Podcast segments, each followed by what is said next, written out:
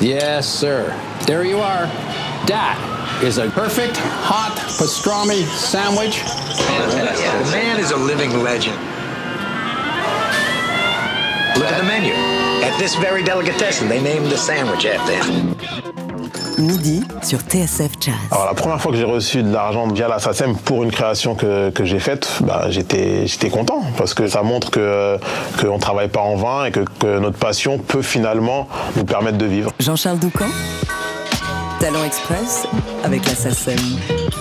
Évoquer l'œuvre de notre invité, c'est faire immédiatement ressurgir certaines de nos plus belles émotions de cinéma. C'est simple, ces BO appartiennent tellement à l'imaginaire collectif qu'il suffit d'en fredonner les premières notes pour qu'on sache immédiatement qui est son auteur et à quelle merveille du 7e art il est associé. Prenez ça par exemple.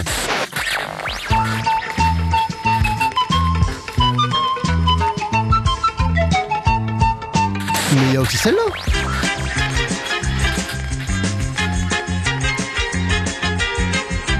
Et comment ne pas évoquer cette B aussi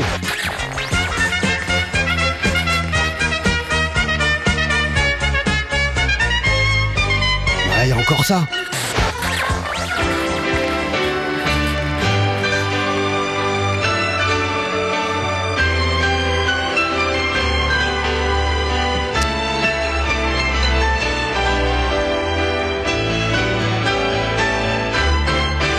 Et puis évidemment,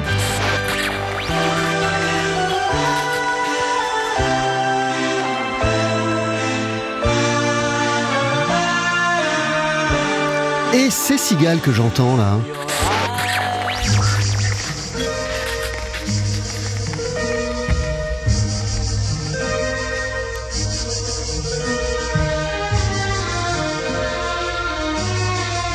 Et enfin, comment ne pas oublier cette merveille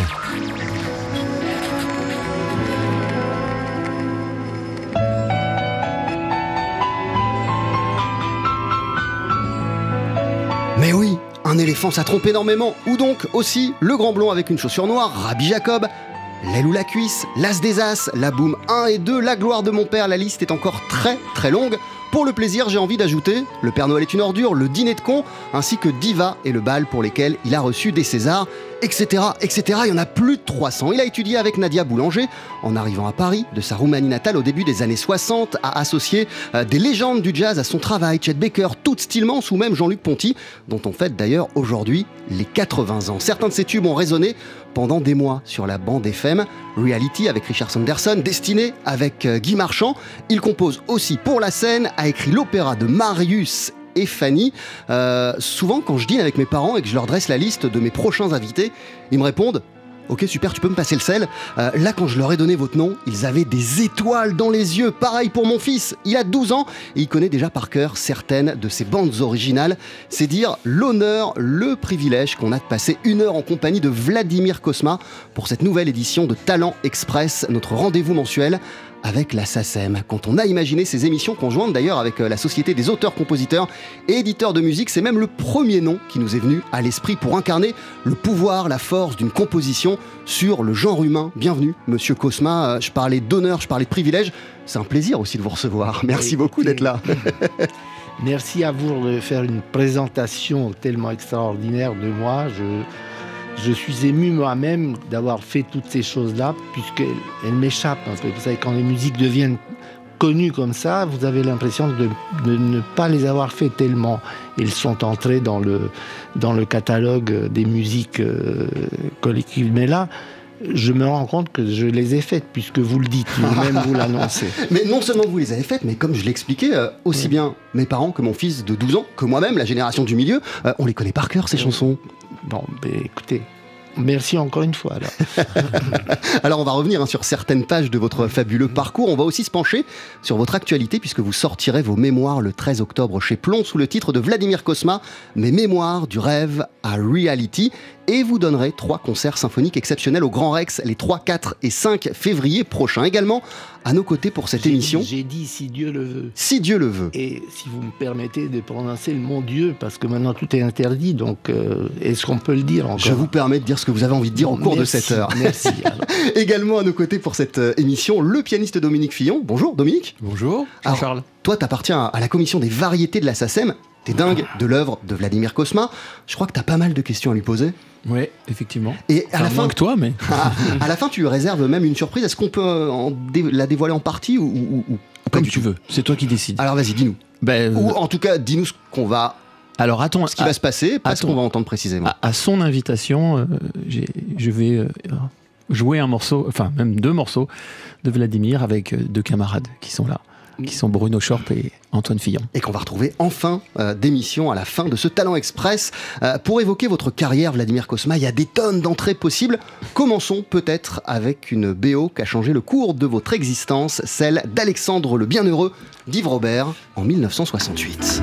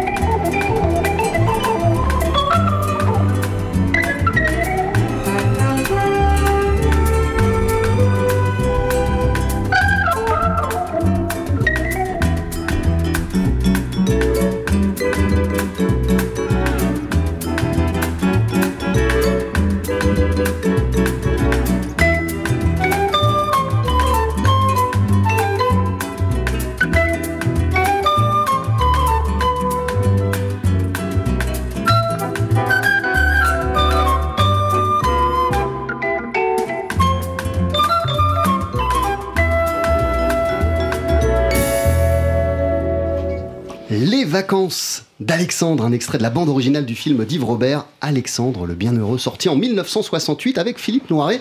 Euh, ce fut alors, euh, Vladimir Kosma, votre tout premier travail en tant que compositeur pour un long métrage. Et pour bien comprendre comment c'est arrivé, il faut remonter euh, à une autre rencontre juste avant avec Michel Legrand, dont vous êtes devenu l'assistant.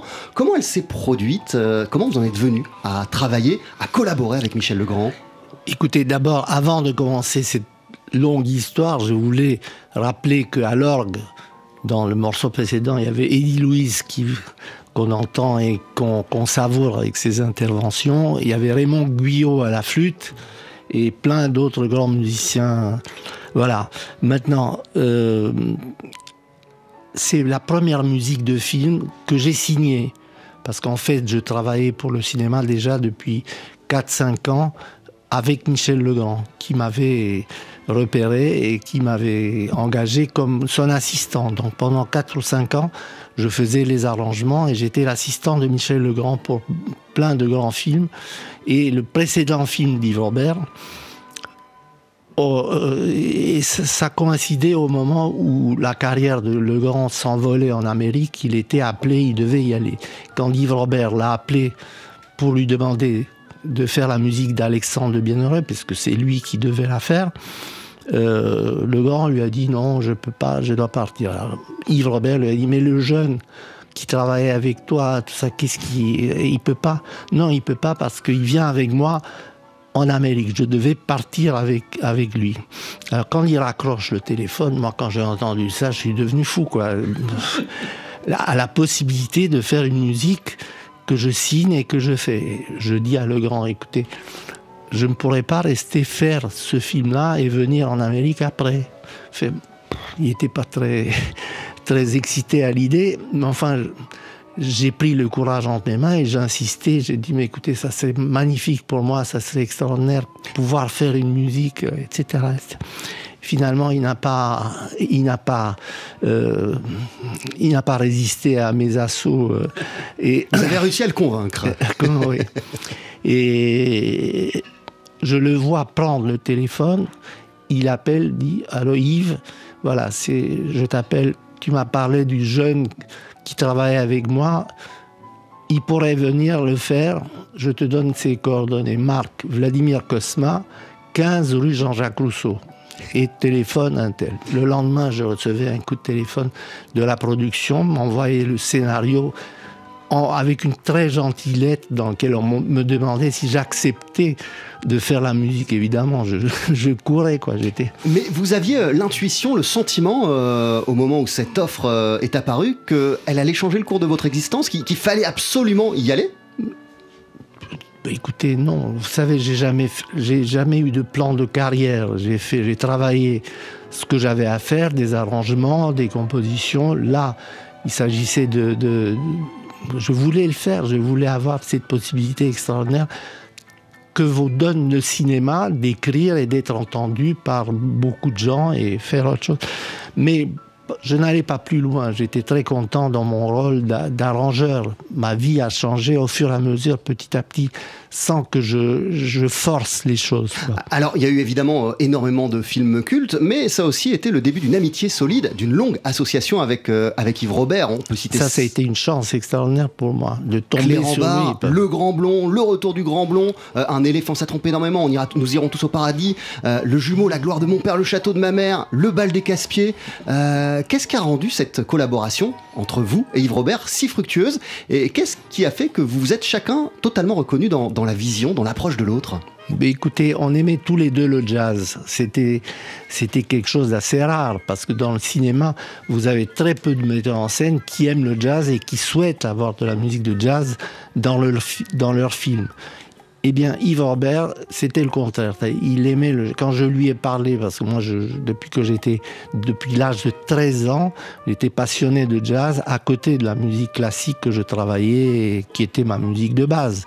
Mais les musiques populaires, le jazz et tout ça, me titillaient et me préoccupaient beaucoup. Et j'avais l'impression que c'était plus intéressant de se pencher sur ce type de musique que sur les musiques expérimentales, dodécaphoniques ou autre chose. Donc j'ai pas suivi cette voie-là qui était assez rare à l'époque, parce que tous mes confrères étaient plongés à mort dans, la, dans Schoenberg, dans, dans, dans tout ce qui était euh, musique euh, expérimentale ou moins expérimentale, que j'appréciais aussi, mais je préférais le jazz et les musiques populaires. Donc, euh, c'est, donc je suis allé dans cette, dans ces directions-là. Qu'est-ce qu'on, qu'est-ce que vous, quelle était la question? Euh, La question euh, était euh, ce qui a fait que vous êtes totalement reconnu Ah oui, avec dans, Yves Robert. Ouais, avec Yves Robert, Dans- reconnu dans, dans, dans, l'approche et dans la vision Voilà. artistique de l'autre. Yves Robert, C'est une rencontre quand même Oui, avec Yves oui, Robert. c'est- C'est une rencontre extraordinaire. Yves Robert, c'était un passionné de musique. Il a fait partie aussi des frères Jacques. Vous voyez, il remplaçait quand il y avait un qui pouvait pas chanter, il faisait ça. Il a fait des mises en scène pour le théâtre, euh, des, opéras, des opéras comiques. Donc il aimait ça. Et quand je lui ai dit pour Alexandre le Bienheureux mon intention de, faire participer des musiciens de jazz, par exemple Don Bias, qui joue un des morceaux, l'enterrement de la grande, de la femme d'Alexandre le Bienheureux, j'ai décidé de, l'accompagner, au lieu de faire une marche funèbre d'orgue et quelque chose de conventionnel, de faire une musique euh, d'un blues avec Don Bias au sax ténor. Donc musique qui se trouve dans la bande originale. Bon, il a sauté sur l'occasion, c'est-à-dire qu'il n'a pas, il n'a pas essayé de me dire mais pourquoi tu fais pas une musique euh, qu'on attend? Et ça a été le début donc de cette collaboration qui a été très très fructueuse puisque je suis un musicien qui n'a jamais euh, aimé la musique descriptive au cinéma ou dans le théâtre comme ça. Ma musique ne décrit pas les choses et d'ailleurs je n'apprécie pas énormément les musiques descriptives en, en général. J'ai l'impression que la musique a sa propre histoire, a sa propre vie. Elle ne doit pas décrire ce qui est déjà à l'écran et ce qu'on voit. Ah, Elle, sublime l'image, euh, la musique, et en tout cas les vôtres. Ce qui est certain, c'est qu'elles ont un caractère très très fort. Elles sont presque aussi importantes que, que, le film lui-même. J'imagine que cette vision que vous venez de nous décrire, euh, elle, tous les réalisateurs se, se, reconnaissaient pas dans cette, dans cette vision. Il y a plein de gens qui veulent euh, que la musique accompagne, les images accompagnent une scène, pas que ce soit un élément central et fort. D'ailleurs, vous savez, il y en a certains qui disent qu'une bonne musique de film, c'est celle qu'on n'entend pas et tellement elles se font à l'image et tout ça. Bon, ma, ma, ma vision était exactement le contraire de ça. C'est que j'ai l'impression qu'une musique, une bonne musique de film, ça s'entend et ça s'apprécie. Et, voilà. Et les grands musiciens de cinéma que j'apprécie, Morricone, euh, Michel Legrand, euh, John Barry, font une musique qu'on entend et qu'on entend bien après que le film dont on parle moins du film et on, parle de la musique.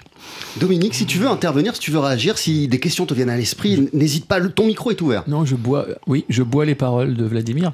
Ah je suis content d'entendre euh, ce, que, ce que vous dites euh, à propos de, euh, de, la musique et du fait que ça doit avoir la musique a sa vie toute seule, qu'elle est intéressante et qu'on la pose sur les images et non pas justement ces fameux films où la musique euh, euh, doit euh, disparaître. Ah, c'est incroyable parce que moi je vis ça depuis que je suis, petit et je suis vraiment content d'entendre quelqu'un comme vous le dire. Et... Mais vous savez, il y a deux, deux écoles de musiciens de films qui sont valables toutes les deux parce qu'il n'y a pas que ma vision euh, de musique complètement décalée par rapport à l'image, parce que ce sont des musiques qui n'ont rien à voir avec l'image. La, la musique du Grand Blanc avec une chaussure noire, une flûte de pan roumaine avec un cymbalum sur, euh, sur Pierre Richard, c'est tout ce qu'on on n'attend pas. Quoi. Mm. Et beaucoup de, des musiques que j'ai faites sont basées sur ce décalage entre... Euh, bon, mais il y a des compositeurs qui ne sont pas du tout des gants. Mm qui font une musique complètement euh, à l'image. Souvent dans le cinéma américain d'ailleurs,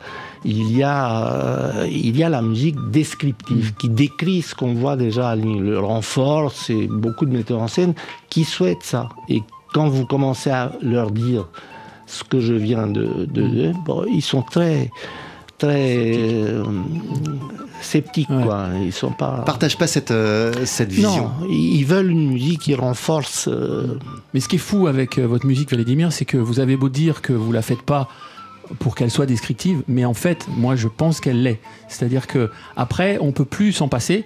Et en fait, ce que, ce que je trouve extraordinaire, et on parlait tout à l'heure de la magie euh, de Bill Evans, des gens qui jouent comme Bill Evans et qui n'ont pas de magie, c'est que euh, vous parlez du sentiment. Je ne sais pas comment vous faites, c'est ça que je voulais vous demander. C'est-à-dire, dans toutes les musiques que j'entends sur les films, il y a le sentiment du film il y a le sentiment de la scène. C'est pas descriptif, on n'est pas en train de parler dans un bar de, de gens qui parlent, mais bizarrement, il y a le sentiment. Et dans cette flûte, moi j'entends le sentiment du gars qui est un peu bizarre comme ça. Euh, voilà, et, vous avez réussi à décrire ça. Donc finalement, dans la flûte, il y a la personnalité, la maladresse du personnage incarné par Pierre Richard, ce violoniste. Je vais vous dire une chose, c'est la, la quand j'ai fait cette euh, la musique pour moi est comme un caméléon. C'est-à-dire que vous mettez la musique du Grand Blond sur la scène de Pierre Richard, et etc. Bon, elle est en parfaite équation et donne, mais, vous la mettez sur un mariage juif dans une fête euh, ou sur une fête de village humaine, ben, elle est parfaitement à sa place aussi. Ça c'est fort. donc c'est pas, ce n'est pas la musique qui, qui euh, c'est pas le film qui, impose la musique, c'est la musique qui prend la couleur du film. Mais en, même temps, sur euh, la musique du, Grand Blond, euh, il y, a la mélodie qui est très très forte. Euh, il y a aussi ce petit supplément d'âme, ce petit truc en plus qui est incarné par, par cette fameuse flûte de pan. Et, j'ai quand même le sentiment que, le, secret, il est aussi évidemment la mélodie, mais dans ce petit supplément d'âme, cette petite idée supplémentaire, cette petite cerise. Mais vous savez, cette petite cerise, comme vous dites, en fait, j'essayais parce que en France, les, metteurs en scène sont toujours friands d'explications. Pourquoi cette flûte de pan? Pourquoi je vais faire une musique comme ça sur le film? Et je peux pas leur dire parce que ça me plaît ou parce qu'elle est belle ou parce que c'est original. Il faut que je leur explique le ah pourquoi par rapport à l'image. Alors, j'ai trouvé, dans la nuit, en réfléchissant, j'ai trouvé que, en fait, eux, comme indication, ils donnaient dans le scénario qui voulait une musique genre James Bond pour que la musique, euh, qu'on incarne le fait que Pierre Richard était un espion euh, et que la musique décrive ça. Moi, je me suis dit, bon, on va faire, faire un pastiche d'eux ou quelque chose à la manière d'eux. Comme thème principal, je, je détruis toute possibilité d'invention là-dedans. Et je me suis dit, en fait, un espion, il peut être, euh, il peut être marqué, un, un espion peut venir du froid. C'est-à-dire qu'il il vient d'un pays comme la Russie ou la Roumanie, sais, bon, il n'y a pas que des, sp- des espions anglais ou, euh, ou américains, il y a des espions euh, russes ou... Donc la flûte de pan, c'était un instrument que je connaissais parfaitement puisque je suis moi-même de là-bas. Et je me suis dit, voilà, je vais, je vais faire ça. Mais c'était, c'était un mensonge, puisque mon idée de flûte de pan, elle était a priori, elle était faite avant. L'explication, je l'ai trouvée après. Ça, c'est vraiment fort. hein. C'est du génie pur quand même. Euh, C'est Talent Express avec la SACEM. On a l'honneur euh, de recevoir aujourd'hui Vladimir Kosma. Dominique Fillon est à nos côtés. Euh, on va marquer une courte pause, euh, Vladimir et, et- et Dominique. On a parlé euh, en début d'émission d'Alexandre le Bienheureux. On vient de parler du Grand Blond. Euh, en vérité, votre toute première BO en tant que compositeur, c'est le morceau qu'on va entendre d'ici une poignée de secondes dans Talent Express. Ne bougez pas. Talent Express sur TSF Jazz. La 16e, c'est un peu euh, le, premier euh, rempart de protection que tu as face à la dureté du monde de la musique. Jean-Charles Doucan.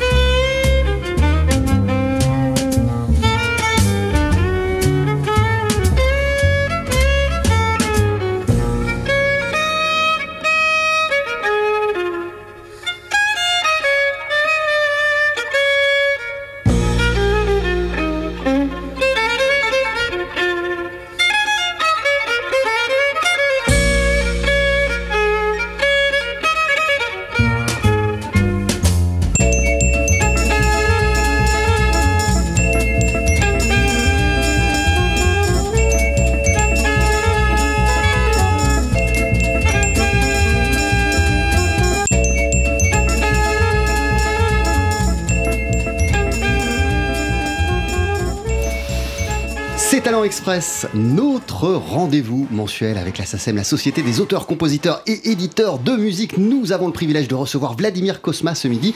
Euh, Il y a Dominique Fillon également qui est euh, à nos côtés et on vient d'entendre Fair Play. Je le disais, votre toute première euh, BO, Vladimir, en tant que compositeur, c'est pas du tout Alexandre le Bienheureux, mais c'est ce qu'on vient d'entendre. C'est un court métrage de Dominique Delouche sorti en 67 qui s'appelle But, qui suit l'entraînement de l'équipe de basketteurs du bataillon de Joinville. C'est un court métrage de 10 minutes.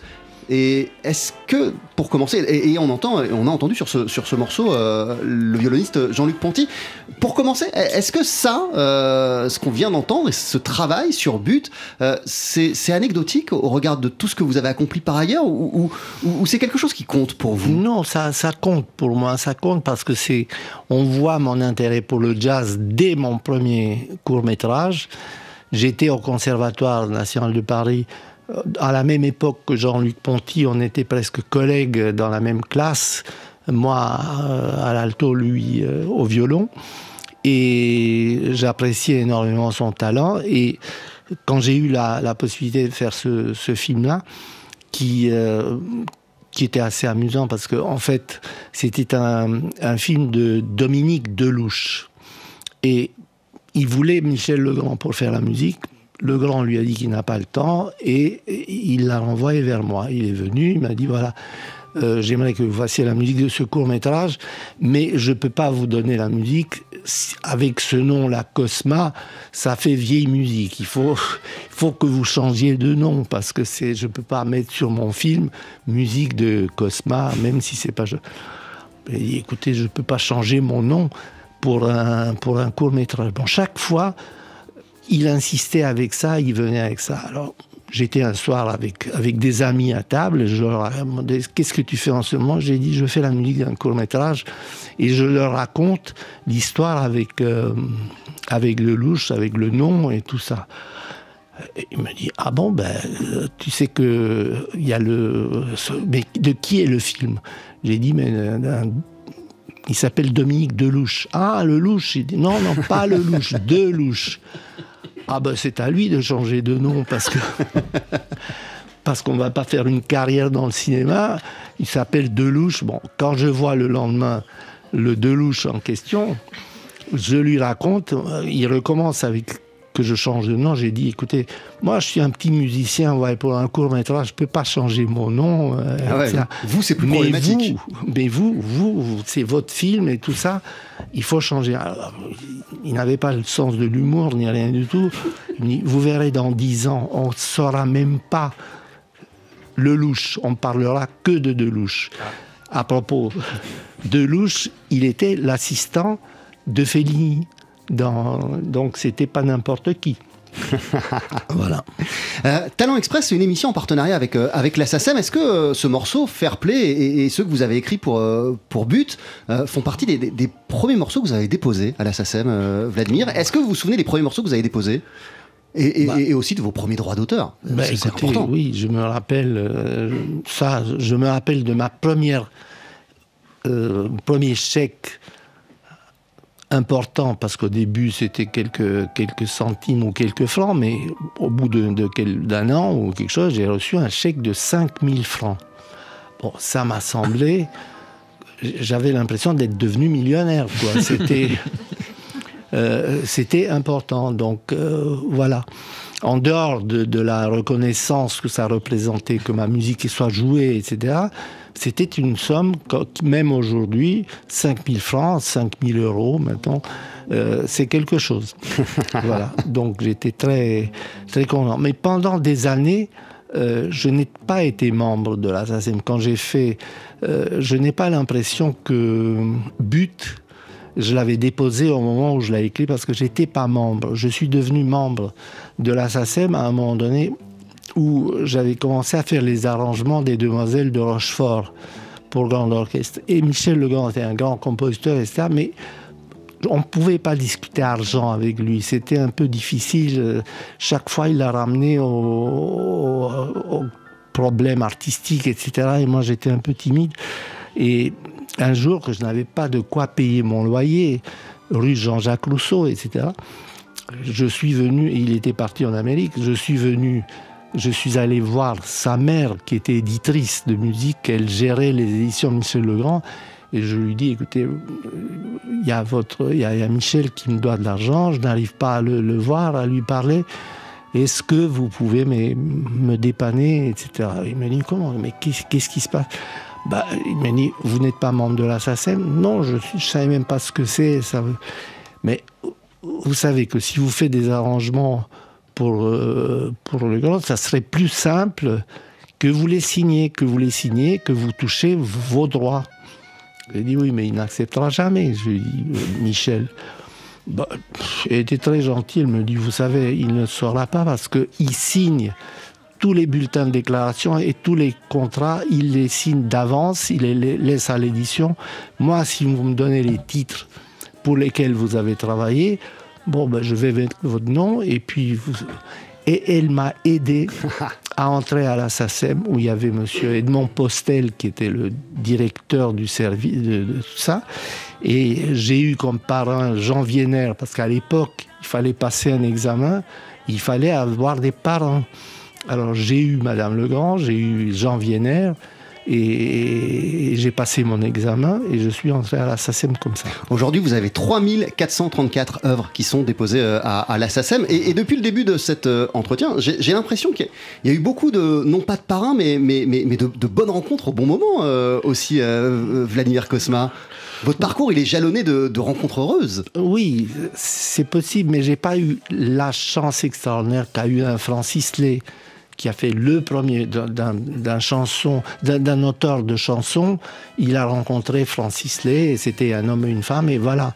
Moi, j'ai ramé quand même longtemps. J'ai fait des années des arrangements pour Michel Legrand, pour Claude Bolling, pour plein de compositeurs à Paris pendant 4-5 ans qui me donnaient à faire Philippe Gérard, des, arrangements de chansons, de, de avant d'arriver à faire ma première musique de film ça a été un, long parcours. Ça a été un long parcours. Euh, et lorsque votre carrière a été lancée, je lisais que parfois il y avait jusqu'à 20 BO par an. Oui, oui. Mais vous savez, pour faire, j'ai peut-être fait 500 ou 800 films, si je compte la télévision et tout ça. Eh bien, pour faire ça, en, en 50 ans, il faut avoir, parce qu'il y a des années où j'ai fait un ou deux films, mais il y en a où j'ai fait 20 ou 25 films pour faire 800. ça fait une, moyenne de, de, de, de 20. De, je sais pas, j'ai pas fait le calcul, mais c'est logique. Mais donc, c'était des années de, travail acharné, et surtout lorsqu'on compose euh, pour euh, le cinéma et qu'on veut pas juste faire de la musique d'accompagnement, qu'il faut l'incarner véritablement, le, sublimer, euh, le film. Il on faut compose et qu'on arrange, parce que vous savez, il y a beaucoup de compositeurs qui se prétendent compositeurs de musique de film, qui font qu'une mélodie, et puis ils donnent ça à différents arrangeurs pour faire la, partition musicale du film. Et alors c'est plus, plus simple que ça. Ça devient une espèce d'industrie musicale. Euh, vous bossiez comme un acharné, je, disais à l'instant, euh, Vladimir Kosma, et, surtout c'est un engagement total pour pouvoir euh, incarner un, pour pouvoir incarner un film, trouver à chaque fois euh, l'accroche, la mélodie que tout le monde va fredonner, mmh. trouver le petit supplément d'âme dont on parlait tout à l'heure ça nécessitait euh, quel processus euh, de travail, euh, Vladimir? Est-ce que à chaque fois c'était différent? Est-ce que vous partiez toujours des images ou parfois pas du tout des images mais d'un script? Est-ce que comment comment comment comment elle laisse votre d'une manière générale quand j'ai la, musique d'un. D'abord, ce n'est jamais pareil, j'ai pas une méthode qui est la même. Mais enfin, ce qui était toujours dans ma tête au début, c'était de ne pas de, devenir, de ne qu'on dise pas que je fais du Michel Legrand puisque je, sortais de, Michel Legrand, il fallait pas qu'on dise voilà c'est il fait du Michel Legrand. Donc j'ai essayé de trouver quelque chose qui me soit spécifique. J'ai trouvé ça dans la recherche instrumentale. Legrand faisait des musiques plus de grand orchestre, des, cordes, et tout ça. Bon, moi j'ai essayé petit à petit de devenir, de, de, de rechercher le timbre et de baser chaque musique de film sur un timbre particulier.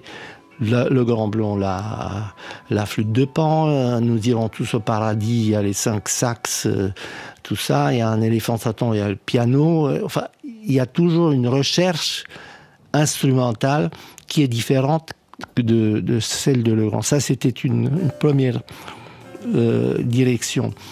La deuxième chose, c'est que avant de chercher un thème pour le film ou quoi que ce soit, je cherchais une idée. Comme je vous ai raconté par rapport au Grand Blanc, nous irons tous au paradis. Je suis parti de l'idée qu'il y avait quatre amis qui sont les, les, protagonistes du film. Et qu'est-ce qui pouvait les unir, ces, ces amis-là? Je me suis dit, bon, c'était la musique de leur enfance, de jazz, qu'ils aimaient en, pensant à un célèbre morceau de, de, Ralph Burns qui s'appelle euh, Early Autumn ou, ou, surtout le Four Brothers. Les Four Brothers, Les Four Brothers. Donc j'ai pris ces morceaux comme idée par rapport à ces musiciens et j'ai fait cet ensemble de sax qui euh, donc c'était avant de trouver le thème ou autre chose, je cherche une idée. Et après, euh, je ne pars pas d'une idée musicale, mélodique au hasard comme ça parce qu'elle me plaît, mais je la cherche, je cherche dans l'idée que je, je cherche pour le film.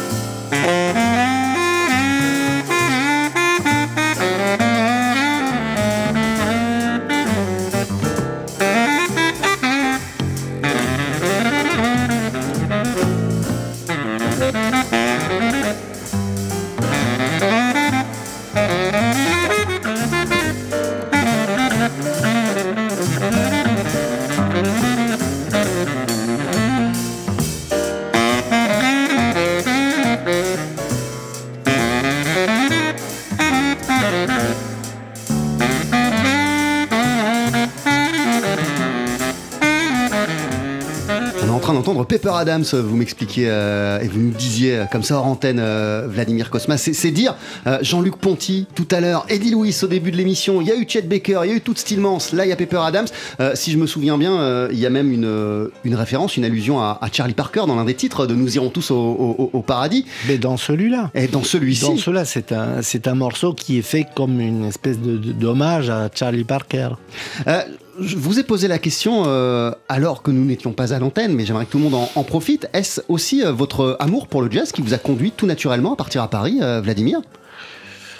C'est pas particulièrement, mais ça faisait partie, puisque je vous dis, il y avait cinq personnes que je voulais rencontrer en venant à Paris. C'était Michel Legrand, c'était Nadia Boulanger, c'était Jean Vienner, c'était André Oder et Martial Solal. Voilà, les cinq personnes. Il y a déjà deux, trois jazzmen là-dedans. Euh, on, parle de films célébrissimes que tout le monde, tout le monde, tout le monde connaît depuis le début de cette euh, émission. Euh, toi, Dominique, quand on l'a préparé, ce Talent Express, ce numéro de Talent Express, il y a une musique que tu as absolument tenu à écouter. La voici.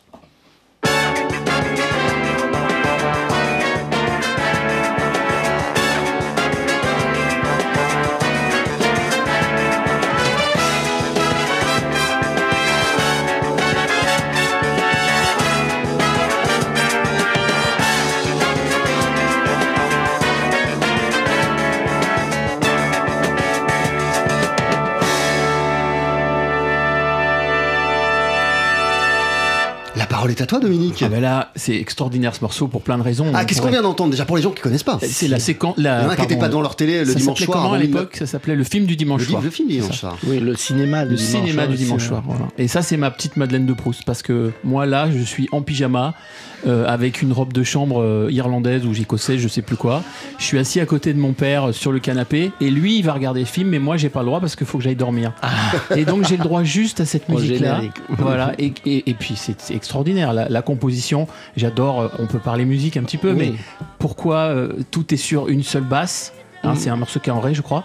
Et on- voilà, ce, ce ré comme ça, qui, qui, qui- la basse fait la même note tout le long, et puis les accords tournent autour, le, les sus-4 et tout ça. C'est, il y a un côté hyper moderne dans ce morceau. On a l'impression d'entendre Earth, Wind and Fire. Et ce qui est bizarre, c'est que le morceau d'après, quand on, on a arrêté de mettre votre générique et qu'on a mis un morceau pour la séquence, pour le cinéma du dimanche soir, c'était justement Earth, Wind and Fire. Donc c'est sans doute vu C'était quoi? Earth, Wind and Fire, Ah le oui, morceau oui. qui passe. euh, Ah oui. de- depuis, c'est ça. Et Mm. voilà, vous avez peut-être donné le, le goût euh, à TF1 de, de, de, de rester sur une, une séquence funk avec des cuivres, etc. Quoi. En tout cas, il y avait toujours, et vous le dites souvent, cette volonté de mêler le populaire et, et- et- et le savant, et pour pouvoir, euh, comme ça, être toujours autant à la page. Earth, Wind and Fire, et puis après, ce qui s'est passé dans les années 80, la boom, pour ne citer que cette, cette, cette série de films, fallait aussi être euh, hyper ouvert et très attentif à, à ce qui se passait par ailleurs, tout autour, musicalement, euh, Vladimir Kosma. Le classique qui est votre passion première, évidemment, mais aussi toute la musique que les gens écoutaient, toute la musique qui passait à la radio. Dans la gloire de mon père, chose, Exactement. on voit des musiques qui n'ont complètement un autre univers. Mais voilà, c'était ou la, ou la- le château de ma mère, ou tout ça, c'est des musiques de tendance plutôt classique. Ouais. Alors que là, on sent le jazz qui s'insinue petit à petit. Non, je voulais dire que, parce qu'on n'a pas le temps de dire plein de choses, je pense qu'il faudrait faire deux, trois émissions sur Vladimir pour qu'on arrive à Ce tout serait dire. tellement de plaisir. Moi, ce qui me touche le plus vraiment dans, dans votre musique, et, et j'ai redécouvert tout en, en réécoutant, c'est que vous parlez aux gens. Vous êtes sans doute un, euh, un des compositeurs de, de musique de film qui parle le plus aux gens à tout le monde. C'est-à-dire que vous parlez à, voilà, à, à des gens qui font n'importe quel métier, n'importe quelle classe sociale, etc. Et ça, c'est une, c'est pour ça que je parlais de sentiment tout à l'heure. Euh, je pense que c'est le sentiment qu'il y a dans votre musique qui est le plus fort. Et ça, moi, c'est ce qui me touche le plus dans la musique. Voilà. Écoutez, ça me fait plaisir de le dire parce que dans toute ma vie, je pensais que notre travail, c'est pas de se faire plaisir à nous-mêmes. C'est-à-dire, on fait pas de la musique pour nous-mêmes, on le fait pour les autres. Ça ne veut pas dire qu'on on ne prend pas du plaisir à, à la faire, mais le but, c'est pas de quand j'entends des jeunes qui viennent me, me jouent des choses, ah ça j'ai beaucoup aimé faire ça, ça, ça. Mais ça c'est le, le but, c'est d'être écouté par des gens et euh, et leur faire plaisir. Et pour ça, il faut se pencher sur leur goût, sur, sur toute la musique, pas uniquement sur, euh, sur une certaine euh, musique. Et le cinéma permet ça, permet euh, les, les- les rencontres, les croisements entre ces différents genres. Oui, bien sûr, ça le permet, mais il y a la musique classique qui le permet aussi. Il y a tout, tout, tout est, tout est possible. Vous savez, maintenant, il y a de moins en moins de musique de film proprement dit, parce que la musique de film est constituée la plupart du temps par des musiques du catalogue qu'on prend, que les metteurs en scène prennent et utilisent. Ce qui, pour moi, ne, ne- ne- ne constitue pas un problème, parce que je peux écrire la musique pas pour le cinéma ou pour le cinéma et ça me gêne pas euh, autrement. Mais euh, voilà, c'est la preuve qu'une musique n'est pas forcément n'a pas besoin d'être forcément descriptive, puisque même le cinéma s'éloigne petit à petit de cette euh, de cette notion de description de la musique. Euh, encore deux questions, euh, Monsieur Cosma. Vos mémoires vont sortir euh, le 13 octobre chez Plomb sous le titre de Vladimir Cosma, Mes mémoires du rêve à reality, truffé d'anecdotes que vous portez en vous depuis, euh, depuis des années. Euh, Qu'est-ce qui vous a donné envie de- d'enfin euh, les partager et de revenir par ce biais sur votre formidable parcours? Mais écoutez, l'envie, c'est c'est l'envie que les autres avaient d'a- d'avoir ce livre, puisque comme je vous ai dit, je fais les choses pas uniquement pour moi, ce qui n'est pas tout à fait exact dans ce cas-là, parce que ce livre me sert à moi aussi comme une sorte de, euh, de catalogue, de choses que je, je voudrais que ça soit écrit tant que je suis encore là pour, euh, pour que les choses ne soient pas totalement déformées, etc. Mais il y avait tellement de gens qui me demandaient d'écrire euh, euh, des mémoires et des anecdotes et tout ça que je me suis laissé porter par, euh, par cette démarche. Quoi. Et vous y avez pris beaucoup de plaisir apparemment. J'ai pris beaucoup de plaisir, oui. Oui. mais, mais souffrance aussi, parce que ça me plonge dans toute ma jeunesse, c'est les souvenirs, c'est les gens qui, vous savez, quand on parle de, de- de- on parlait avant de musiciens, souvent ils sont plus là, ou ils sont malades, ou ils sont ci, ils sont là. Bon, ça, ça vous plonge dans un, dans un monde qui était beau et qui est devenu euh, inexistant, où ça a changé. Euh, les 3, 4 et 5 février prochains, vous allez diriger trois concerts euh, au Grand Rex, trois rendez-vous exceptionnels. Votre travail, comme ça, vos concerts symphoniques euh, tiennent une place euh, de plus en plus importante ces dernières années dans, dans Ah oui. votre, dans votre Les dernières dizaines d'années. dernière dizaine d'années. Euh, Qu'est-ce qui représente pour vous ces, ces moments sur scène où vous dirigez tels ensembles, Vladimir Kosma et, et- et là, je vais encore parler de notion de plaisir. Quel plaisir vous prenez dans ces moments-là? Écoutez, d'abord, vous savez que pour, pour faire ces concerts-là, j'ai dû réécrire complètement les arrangements et enfin la musique de, tous ces films, toutes ces musiques qui ont pris une forme beaucoup plus ample, beaucoup plus développée qu'ils avaient pour le film, parce que pour le cinéma, c'est souvent 30 secondes, 20 secondes, euh, un générique maximum 2 minutes, alors que on ne peut pas, c'est la seule chose que je regrette au cinéma, c'est qu'on ne peut pas se dév- développer les musiques, on ne peut pas leur donner une forme euh, qu'elles mériteraient parfois. Et la- les concerts, ainsi que la radio, ou euh, des choses où on peut donner la place à la musique, m'ont donné la possibilité de développer ces musiques et leur donner une forme concertante qui, est, euh, qui, qui m'a beaucoup intéressé. Rendez-vous donc les 3, 4 et 5 février prochains au Grand Rex. Mille merci euh, pour, pour ce moment, Vladimir Kosma, nous a refait l'honneur de votre présence. Euh, on n'a pas tout à fait fini, hein, parce que Dominique, il me semble que. Alors attends, t'as t'as une surprise. Et, et- et là, je crois que c'est peut-être le moment de la dévoiler. Bah, tu- je, je vais pas dire ce que c'est comme titre parce que je préfère qu'il qu'il les découvre. Je trouve ça beaucoup plus rigolo. En tout cas, les gens qui nous rejoignent en cours de route euh, doivent savoir que tu vas rejoindre la scène. Voilà, avec euh, deux de mes camarades. Bruno Euh, Schorp à la contrebasse, Voilà. Antoine Fillon à la batterie, et qu'on va vous entendre ça. en live dans Talent Express, euh, notre rendez-vous mensuel avec la SACEM d'ici une poignée de secondes.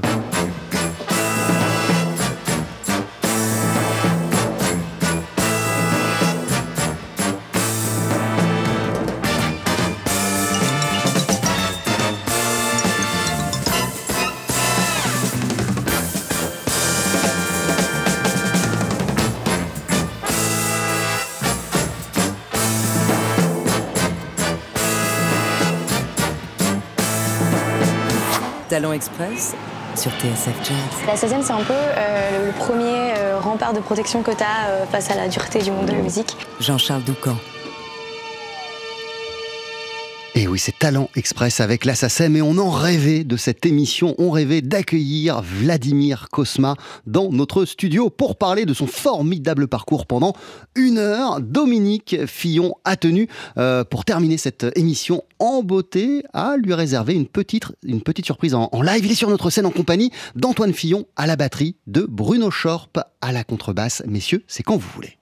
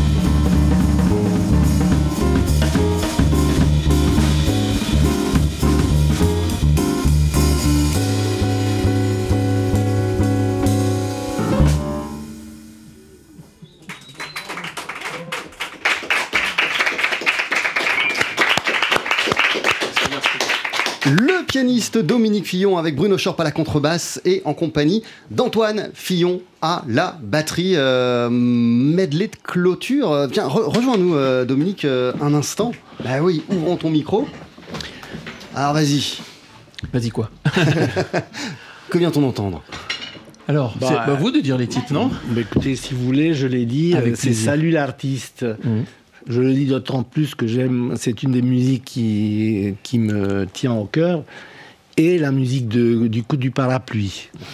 Voilà. On tenait à finir cette émission comme ça, Vladimir. Oui, d'ailleurs, vous savez, le- ma passion pour le jazz, si je peux me permettre de Bien dire sûr. encore deux secondes, c'est que par rapport à la musique classique qui est figée dans, un, dans le temps et dans un cadre bien écrit, la musique de jazz, elle vit et il y a toujours euh, quelque chose qui vous fait qu'on s'ennuie pas et qu'on qu'on découvre euh, les, les musiciens de jazz comme Dominique et ses acolytes apporte une part de création, même s'il joue mes musiques de salut artiste ou tout ça, il y a quand même une partie de l'improvisation, leur façon de voir les choses qui n'existent pas de la même manière dans la musique classique. Même si on parle des grands artistes, on leur demande de jouer exactement ce que le compositeur a écrit.